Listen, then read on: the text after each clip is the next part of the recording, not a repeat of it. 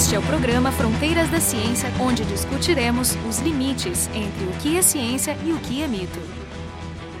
No Fronteiras de hoje, nós vamos conversar com Thaisa Stork Bergman, colega do Departamento de Astronomia da URGS, especialista em galáxias e buracos negros, para comentar o que foi anunciado de forma espetacular há dois dias atrás, que foi o segundo imagiamento de um buraco negro supermassivo no centro de uma galáxia, no caso, no centro da nossa galáxia, a Via Láctea, chamado Sagitários A. E isso foi produzido pela colaboração que se chama Telescópio Horizonte dos Eventos, o Event Horizon Telescope, que integra uma série de radiotelescópios no planeta inteiro, formando uma rede que cobre praticamente a área do disco do planeta, ou seja, um radiotelescópio mais ou menos do tamanho da Terra, só que reunindo os dados por interferometria e depois um pesadíssimo e complexo processo computacional extrai imagem confiável do objeto que é invisível ao olho humano, mas no caso é imagiável utilizando ondas de rádio rádio.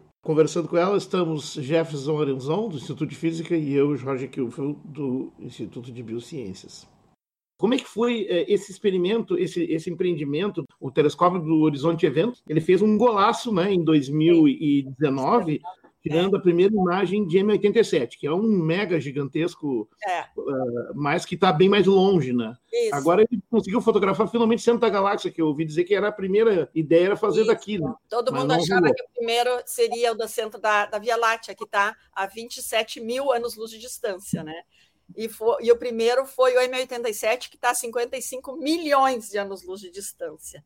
É que ele é muito mais massivo, né? Então, ele é 1.500 vezes mais massivo, mas, digamos, aproximadamente 1.500 vezes mais distante.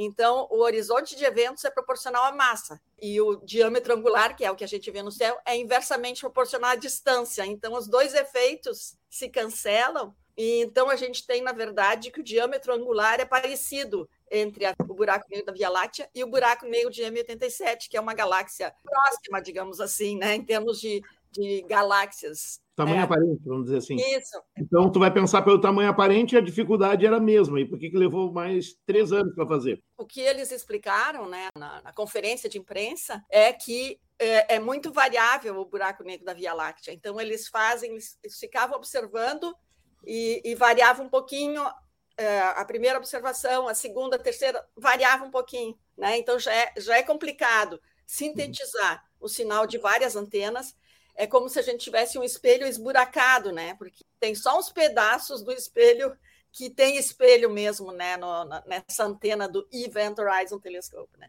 Então, eles têm que trabalhar com modelos também. Isso foi uma dificuldade grande no caso da, da, da Via Láctea, porque ela varia muito, né? Então, o buraco negro da Via Láctea, ele é bem menor, né? Ele é 1.500 vezes menor do que a M87, e quanto menor o buraco negro, mais rápido a variabilidade acontece, né? Porque o que está acontecendo? Tem matéria ali sendo capturada, uh, girando em torno do buraco negro, e se tu tem ele pequenininho, tu vê coisas mais rapidamente. Assim a gente vê a variabilidade atrapalhou essa modelagem. É isso que eles argumentam, por isso que demorou tanto o da Via Láctea, mas depois de processar os dados, fazer milhares de modelos, eles chegaram uhum. a um consenso que esse era a imagem, digamos, real Thaisa, o, o, que mais me surpreendeu no anúncio de ontem foi que as duas imagens, a do M87 e a do Sagitários A, elas são muito parecidas. Uhum. Então, o buraco negro, ele é sempre visto da mesma maneira, independente do ângulo de visada, sei lá, por algum efeito de lentes gravitacionais, é. ou por alguma grande coincidência, os dois buracos negros estão virados do mesmo jeito para nós. Por que, que são iguais as imagens, ou muito parecidas? Pois é, porque a gente está vendo ali a, a órbita mais, praticamente mais próxima da matéria em torno do horizonte de eventos. E ali tem aqueles efeitos todos de lente gravitacional.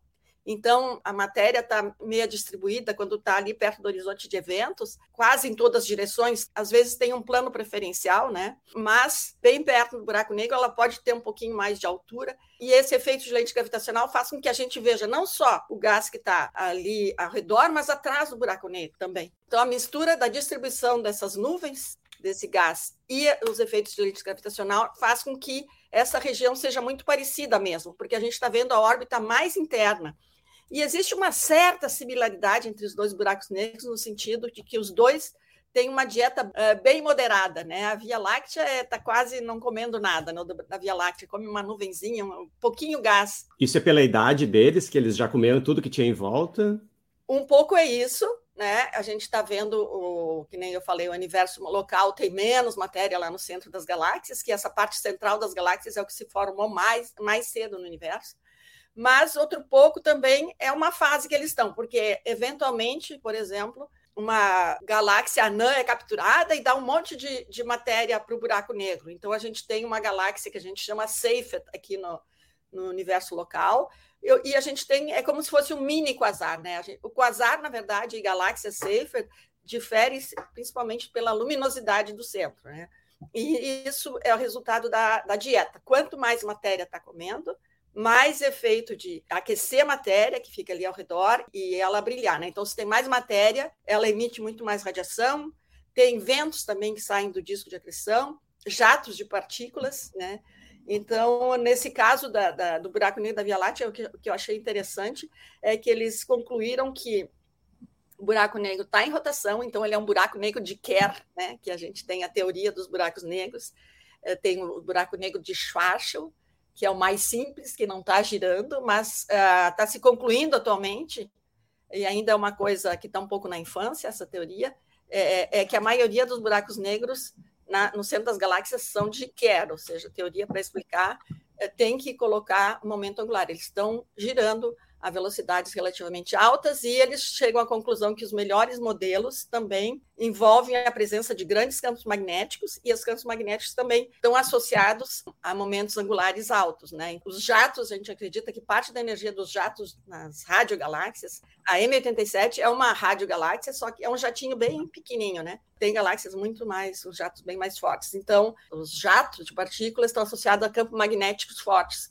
que é que nem o Sol, né? Quando tu aumenta o campo magnético numa mancha solar, daí sai um flare, sai, os, sai o plasma ao longo das linhas do campo magnético. Então, se concluiu que o melhor modelo para explicar o da Via Láctea é em rotação e bastante campo magnético. O melhor modelo é que o eixo esteja praticamente na nossa direção, dentro de uns 30 a 40 graus da nossa direção. Então, isso é uma coisa que ainda eles vão ter que investigar melhor, mas os melhores modelos, por enquanto, são esses, que tem campo magnético. Deveria ter um jato só que daí eles explicam também que a técnica de, de interferometria ela depende do comprimento de onda, tu enxerga, e, e, depende das baselines, né, a distância entre as antenas, tu enxerga preferencialmente uma dimensão.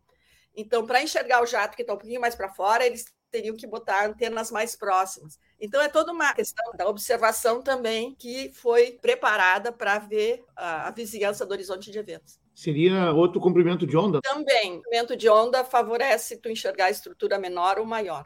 1,3 milímetros é o comprimento de onda que eles estão usando. Até tem um colaborador lá do EHT, que ele colabora com a gente, porque ele trabalha muito com o ALMA, e nós temos usado também o ALMA, que é um dos telescópios do, do, do é. consórcio. Né? Na verdade, o ALMA é, já é um interferômetro, né? são 66 Sim. antenas, e ele é uma, uma contribuição bem importante, porque é um dos mais sensíveis, né? o mais sensível radiotelescópio na face da Terra. Né? Eu, eu, assisti uma palestra com um cara da equipe em 2019 e eu me lembro que me chamou muita atenção que ele mostrou a imagem eh, sem a contribuição do Alma e com. E é muito diferente. É, o Alma sozinho não conseguiria fazer aquela imagem toda, é, mas ele é decisivo para resolver ela. Sim, ele é muito importante. Eles mostram justamente isso. Se tu tira um telescópio, já a imagem não fica tão boa, né? O que é interessante, né, é que os dados foram na mesma época do M87, em 2017, quando o interferômetro tinha oito observatórios, né?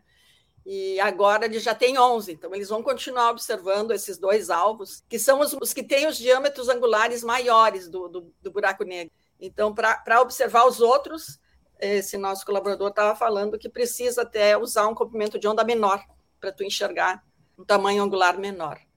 A gente fez uma, uma entrevista de duas partes, né, com a, com a Miriane, há um tempo atrás, não sei se chegasse a ouvir, né, ela foi orientadora, né, Sim. e a Miriane é, tem aquela coisa fantástica, da, ela tem a história, ela viveu a é, história de tudo, né, é. porque ela tem uma classe de galáxias, foi é. batizado com o nome do, do orientador dela, o Zersic, né?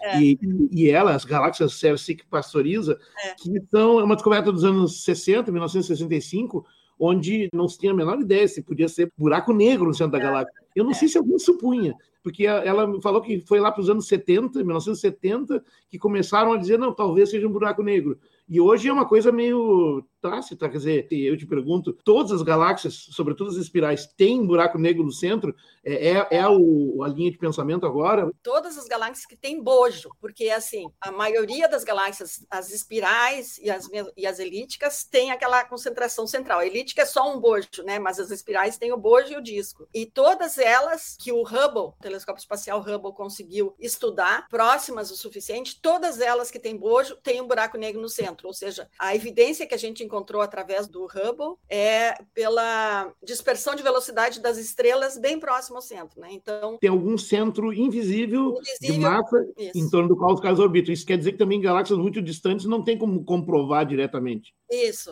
Eu queria voltar um pouco atrás, quando se anunciou ontem, né, se, se deu uma ideia do trabalho envolvido, né, que foram necessárias centenas de horas de, de observação, envolvendo centenas de, de pesquisadores, dezenas de, de institutos diferentes, cinco anos de trabalho para obter aquela imagem. E quando a gente olha a imagem, se a gente não entende nada do assunto, a gente vê uma imagem de pouca resolução, uhum. né, onde, onde se vê quase nada, né? Então, eu queria que tu nos contasse um pouco por que que essa suposta imagem de pouca resolução, por que que ela é tão incrível, por que que precisou tanto trabalho para se obter ela? Por que, que não é de tão baixa resolução assim como parece?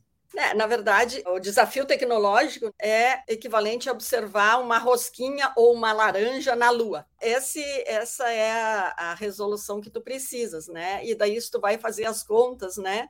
lambda sobre D, né, que é a conta da abertura que tu precisa para um dado comprimento de onda e para tu enxergar, uh, resolver, né, o poder de resolução, uh, tu precisa o D, que é o diâmetro da antena, tem que ser do tamanho da Terra né? Então, como é que tu vai ter uma antena tamanho da Terra? Daí veio toda essa, essa ideia da interferometria, que já é usada nos, no ALMA, em outros conjuntos de radiotelescópios, né? Então, e é para analisar, para fazer a redução dos dados do ALMA, é, um, é meio pesadelo, assim, eles já estão acostumados, mas eu, quando eu fiz a primeira vez, eu trabalhei com meu aluno fazendo, é, é um pesadelo, porque tu tem as visibilidades, plano UV, então tu fica com uh, trajetórias no plano UV e a partir daquela uh, imagem, digamos, que é, que é vista em pedaços, tu faz a imagem do objeto. Então, tu tem que assumir algumas coisas, assumir algumas simetrias e tal. Então, é um desafio tecnológico muito grande, porque no caso do Event Horizon Telescope, é muito pior do que no ALMA, porque tu só tem uma antena aqui, outra ali, né, espalhada na superfície da Terra. Então, tu tem uma cobertura muito pobre, digamos assim, do que está acontecendo. Então, eles usam também o movimento da Terra para cobrir um pouquinho mais, né? À medida que a Terra gira, também tu cobre um pouquinho mais do alvo.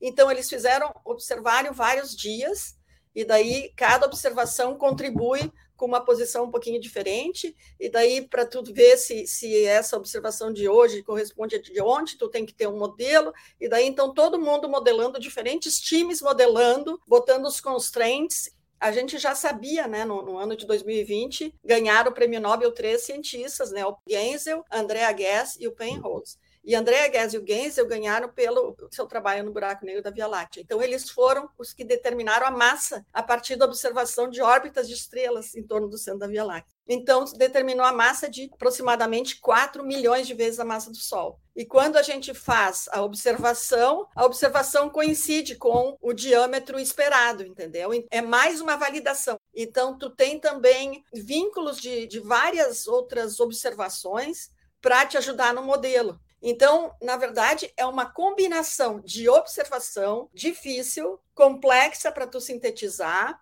é tanto dado que é mais prático tu levar fisicamente os discos onde é guardado, levar fisicamente num lugar e fazer a síntese de todos os resultados do que tu fazer pela internet que tu não consegue mandar Sim. quantidade de dados pela internet. É uma série de desafios tecnológicos aí que tem e é claro que isso vai sendo melhorado com o tempo, né? Então eles esperam fazer mais rápido daqui para frente. Então por isso que é uma imagem muito festejada, embora ela pareça simples, ela envolve uma análise análise muito profunda, complexa, de vários times, porque Daí, se é só um time fazendo, às vezes os times até competem entre si, mas resolveram colaborar, né? Para ter certeza que não é uma coisa que, digamos, que um grupo achou e que se outra pessoa fosse observar acharia diferente. Então, tem vários grupos fazendo trabalho independente para eles ter certeza que essa é a imagem mais realística envolve computação, envolve observação, envolve análise, modelagem, não sei quantos milhares de modelos, com campo magnético, sem campo magnético, rotando, não rotando, né? Thaisa, só uma pergunta, tu estás no, no, no consórcio, na colaboração, tu participas também?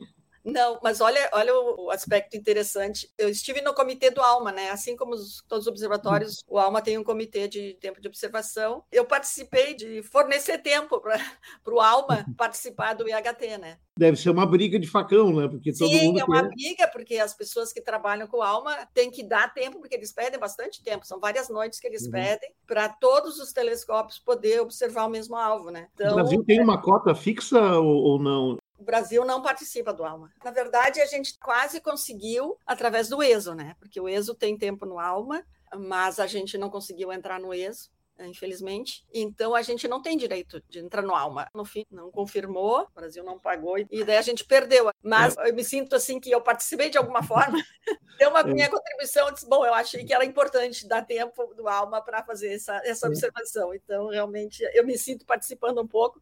E, e, também tenho essa proximidade com o Venkatesh Ramakrishna e Neil Nagar, que são dois cientistas da Universidade de Concepción, no Chile, que trabalham com a alma e que fazem parte do IHT. Né? Uma das dificuldades é coordenar o parte de apontar os radiotelescópios ao mesmo tempo para o mesmo objeto.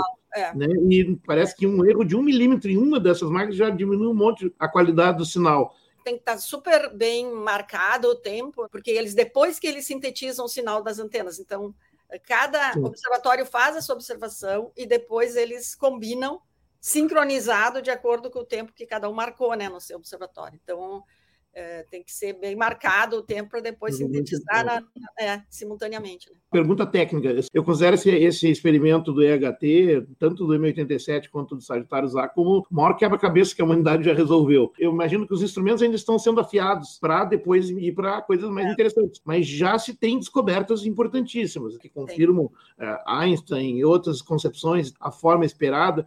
O Kip Thorne fez aquela simulação para contribuir para o filme Interestelar, maravilhoso. Foi a primeira vez que se deu aquela visualização, isso também convergiu para esses achados de agora. É coincidência ou o quê? Porque tá, tá Não, na verdade, se tu for procurar modelos de buracos negros e, e órbita mais interna da, do, do, disco de acreção, tu vai ver que eles não, não diferem muito mesmo. E, e, no caso do Kip Thorne, ainda tu tem um disco mais bem definido, né? Tu tá, e também tu consegue claro. enxergar mais de longe. Como eu falei, essa técnica né? também ela, ela favorece uma certa dimensão. Ela está otimizada para enxergar aquela região ali, né? Só uma observação, Jorge. Kiptone não foi o primeiro a fazer aquelas visualizações do buraco negro. O Jean-Pierre Luminet, algumas décadas antes, já tinha, né? Claro, sem, sem os computadores, desenhos Sim, feitos não. à mão, mas muito semelhantes às imagens do filme, né? Não, é verdade. É que a simulação que ele fez foi com poder computacional que não existia antes. Sim.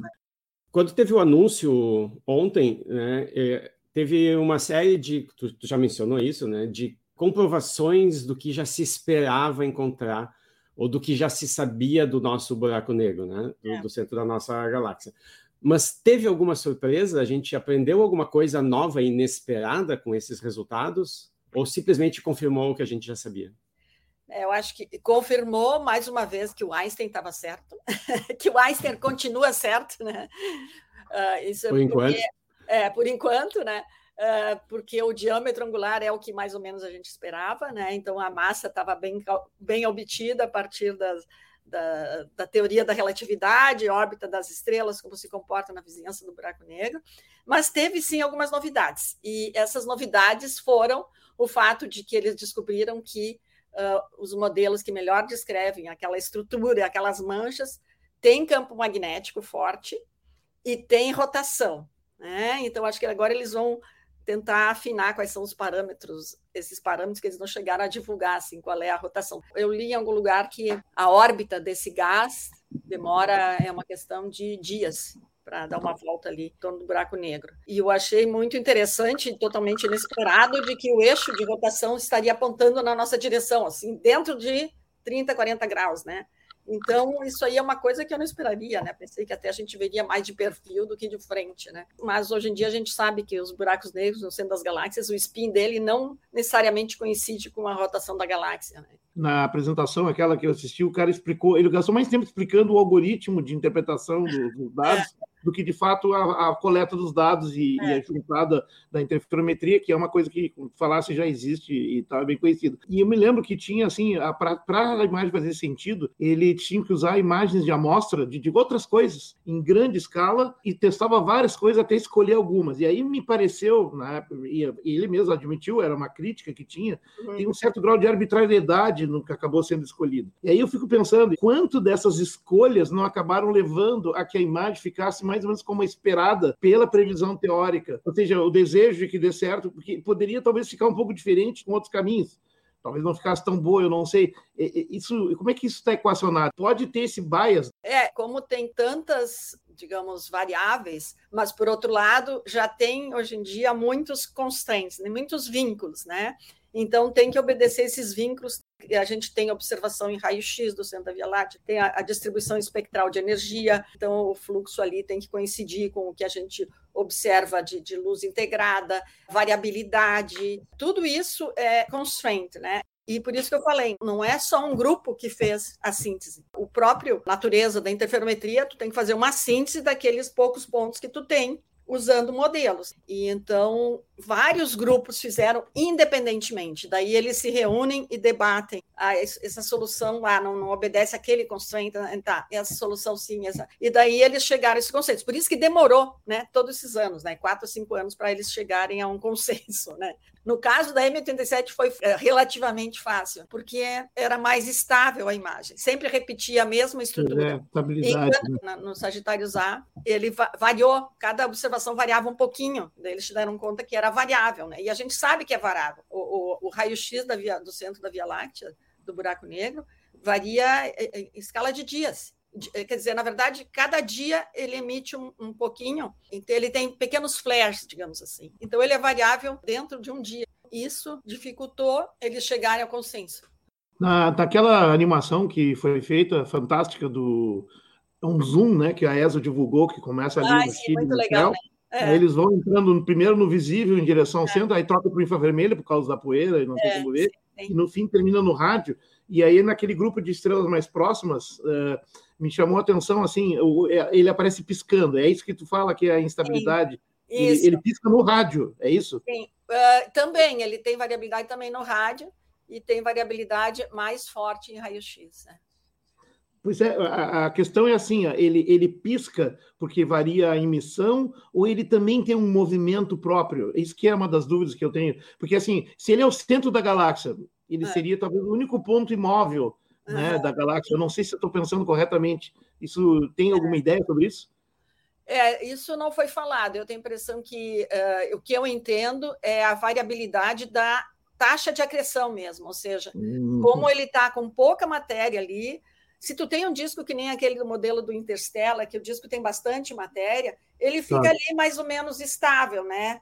Agora, se tu tem uma, uma nuvenzinha que é capturada hoje, outra amanhã, tu vai ter uma, uma estrutura diferente, né? Brilha mais um dia, porque tá conforme, conforme captura a matéria, emite também radiação. Né? É, tem buracos negros menor. o último grito da matéria antes de cair no buraco negro. Então, isso está variando no, no, no, no, em torno do buraco negro da Via Láctea, porque ele tem muito pouca matéria, ele não, não, não forma um disco assim que nem o do, do Interstellar. Ele é uma coisa bem bem fraquinha, é um disco bem fraquinho ali ao redor.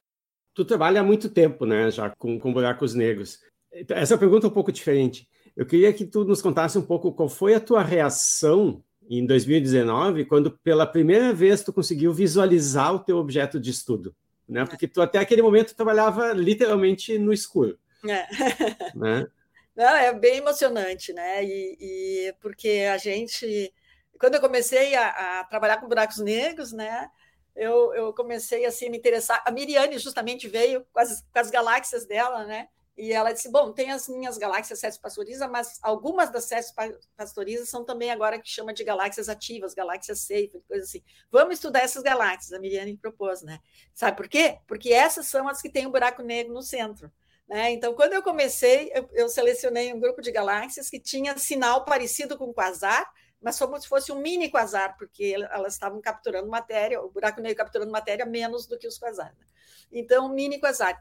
E daí eu, ah, buraco negro, eu quero, ah, que coisa mais interessante, né? Se eu conseguir descobrir alguma coisa. Então a gente começou estudando a, emissão do gás, a radiação emitida pela, pela, pelo, por essa matéria, né, sendo capturada pelo buraco negro, ela ioniza gás na galáxia. Então, eu comecei a estudar que algumas tinham outflows, que era justamente o jato que sai lá, os ventos que saem do disco de acreção empurram gás em grande escala, e daí a gente consegue medir. E daí eu fui, depois fiz um pós-doc justamente para procurar esses outflows.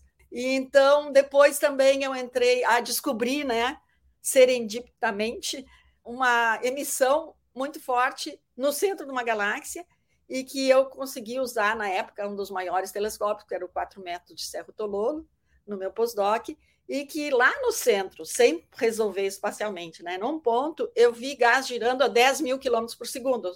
Tive que fazer um modelo, mas a espectroscopia mostrava a linha de emissão de H-alfa com uma estrutura que a gente chama de duplo pico, em vez de ser uma linha com uma dispersão de velocidade típica assim, de 100, 200, 300 km por segundo, que é o típico do gás que está lá em órbita no centro da galáxia, ela tinha um duplo pico, mostrando que tinha gás vindo na nossa direção a 5 mil km por segundo, e, e na bordinha chegava a 10 mil km por segundo, e gás indo também a 5 km por segundo, né? Então, eu, quando eu fiz a modelagem, cheguei à conclusão que o gás mais próximo do centro estava a 10 mil e, e mais para fora está 5 mil km por segundo.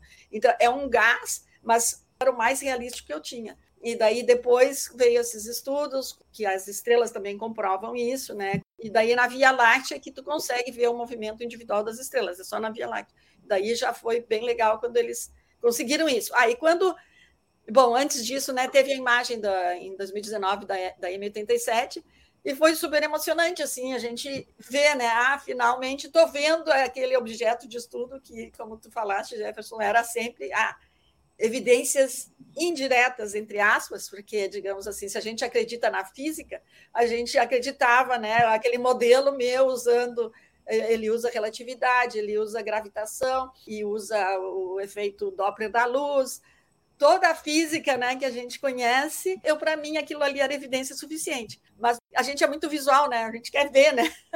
Então, no momento ver para crer. Uma foto, ver para quê? Aquilo afirma, né?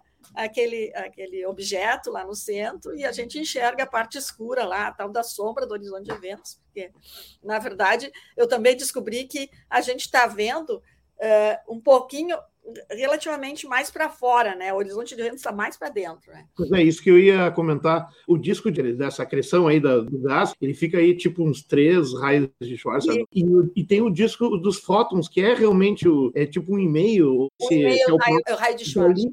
É, quer dizer, na verdade, ali o que acontece, a luz fica presa, orbitando. E daí, então, a gente chama que é a esfera de fótons, né? Então, a gente está é. vendo um pouquinho mais para fora, mas já é bem mais perto do que qualquer outro estudo eu estou curioso para ver se vai aparecer alguns buracos de ladinho ou de outro, para ver com, o que, que vai pois é, mudar. É, se a gente enxergasse aquela silhueta que nem o Interstellar, né? Então, isso Sim. aí aqui acho que todo mundo estava querendo ver, mas isso ainda não, não, não, foi feito. Mas eu, pelo que eu entendi da explicação do, do meu colega, realmente as observações ainda estão tuned, né? Estão, digamos, uh, planejadas para uma escala que é a escala essa da, da órbita mais interna do disco de acreção, né? Então, uhum. Eh, ela, eh, ele é otimizado, comprimento de onda, separação das antenas, tudo, para pegar essa escala. Então, se uhum. tu quiser observar escalas maiores, tu tem que botar mais antenas mais próximas. Então, isso está sendo feito com o Event Horizon Telescope, que também são observações importantes. Buracos, outros buracos negros que tão, têm horizontes de eventos mais compactos, daí tu consegue enxergar com a mesma, digamos, uh, estrutura e a mesma, mesma configuração instrumental, tu consegue enxergar os jatos, né? Porque o horizonte de eventos dele, é muito pequeno, então já foge da escala ótima, mas tu vai conseguir enxergar jatos. Então, eles têm observações de jatos, eles disseram que vão publicar vários pequenos jatos que é que estão saindo ali do centro, né? Que é escalas um pouquinho maiores do que essa que a gente está vendo uh, no caso da, da, da, do, da M87 do Sagitários A Estrela. Então, conclusão, temos uma técnica que está em plena ascensão e, e, já deu resultados estupendos, com toda a dificuldade que tem. E segundo, Einstein continua certo. É. Não adianta, é. Einstein vai ser para sempre o símbolo do cientista meio é. malucado e genial. Genial, né? A gente, né, impressionante, né? Tantas previsões assim da teoria da relatividade que a gente vai verificando uma atrás da outra, né? Impressionante. Fantástico, fantástico. Fronteiras de hoje nós falamos com a colega Thaisa Stork Bergman, do Departamento de Astronomia do Instituto de Física da URGS, e conversando com ela tivemos o Jefferson Arenzon, do Instituto de Física, e eu, Jorge Pinto, do Instituto de Biociências. O programa Fronteiras da Ciência é um projeto do Instituto de Física da URGS.